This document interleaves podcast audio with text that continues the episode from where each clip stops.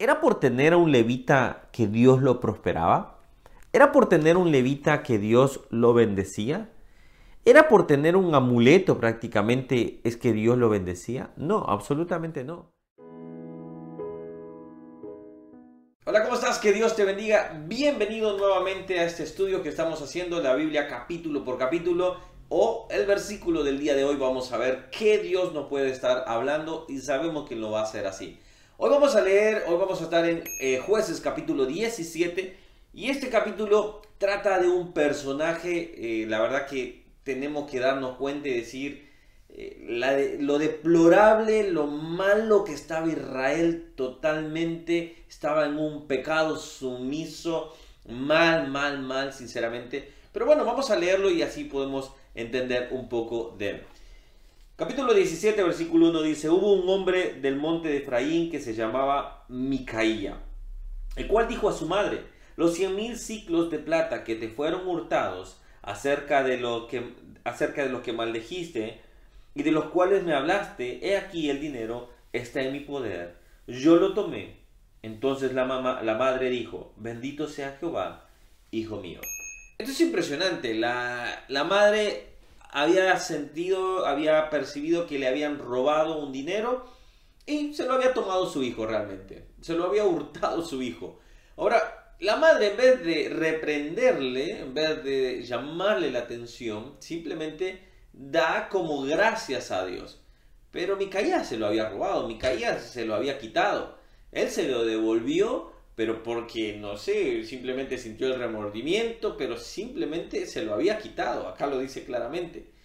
Bueno, con esto hicieron unas estatuas, con esto no se sabe qué estatuas hicieron, capaz que a sus dioses, por ejemplo. Recuérdense que ahí ya había entrado el paganismo totalmente, estaban luchando siempre contra este tema, contra la idolatría. Pero Micaía sigue más adelante, a tal punto que casi instaura su propia religión. Vamos a ver este versículo donde nos lo dice un poco más adelante. Dice, versículo 5 dice, y este hombre, Micaía, tuvo casa de dioses e hizo efod y terafines y consagró a uno de sus hijos para que fuera su sacerdote. Eh, ya estaba instaurado lo que era el sacerdocio. Micaías lo que estaba tratando de hacer es hacer otra religión, pero una religión que a él le eh, simplemente le hablara de bien. Una religión que no le fuera contra él mismo una religión que quizás permitiera pecados mismos, una religión que no le condenara a adorar dioses. Entonces él simplemente instauró una religión más. Esto es el problema de que eh, alguien diga yo no estoy de acuerdo con ciertas normas y yo hago mi propia, eh, vamos a decir, denominación, yo me hago mi propia iglesia y, no es así, es, hay normas bíblicas, hay normas que se deben de seguir. Podamos estar de acuerdo en alguna o no, pero debemos tratar de estar bajo autoridad, pero Micaías no era de la persona. A tal punto que después aparece acá un personaje que era un levita. Este levita ya tenía eh, también designado que en qué ciudades podía estar. Acuérdense de la distribución de los levitas. Pueden verlo por acá.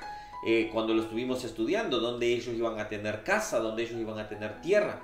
Pero está, este hombre salió a buscar su propio eh, negocio prácticamente. Al punto donde Micaías le ofrece. Miren lo que dice en el versículo 9.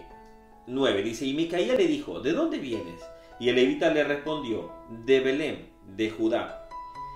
Y voy a vivir donde pueda encontrar lugar. Entonces Micaías le dijo, entonces Micaías le dijo, Quédate en mi casa y serás, mi y serás para mí padre y sacerdote, y yo te daré diez ciclos de plata por año, vestidos y comida, y el levita se quedó. Agradó pues al levita morar con aquel hombre, y fue para él como uno de sus hijos. Y míralo, el versículo 13 termina. Y Micaías dijo, ahora sé que Jehová me prospera, porque tengo un levita por sacerdote. ¿Era por tener un levita que Dios lo prosperaba? ¿Era por tener un levita que Dios lo bendecía? ¿Era por tener un amuleto prácticamente es que Dios lo bendecía? No, absolutamente no. Dios dice que hace salir el sol sobre malos y sobre buenos.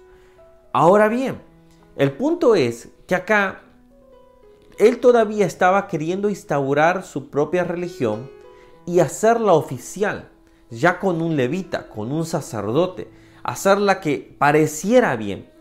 Hoy por hoy se han levantado tantos pseudo predicadores, tantos pseudo eh, pastores que no están predicando lo que es la palabra de Dios, no están hablando de lo que es la palabra de Dios, no están eh, exhortando a vivir una vida de santidad.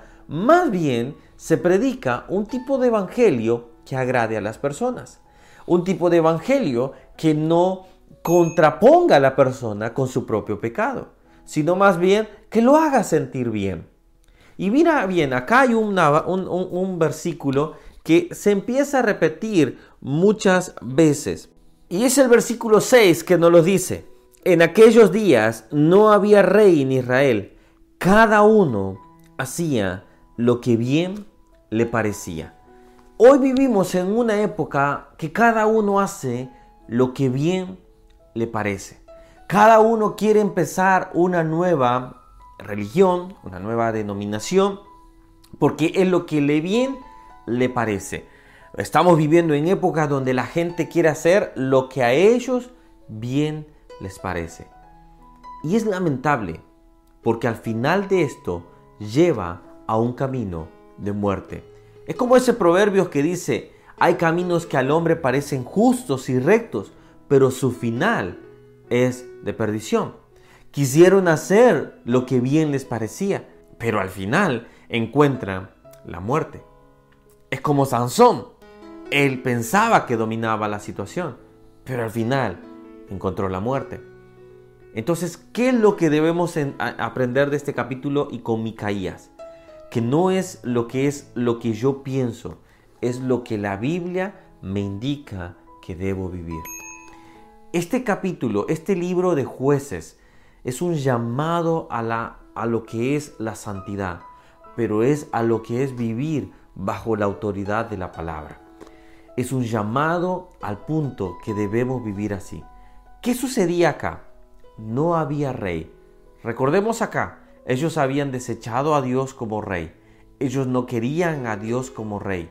Ellos querían lo que mejor les parecía para sus vidas.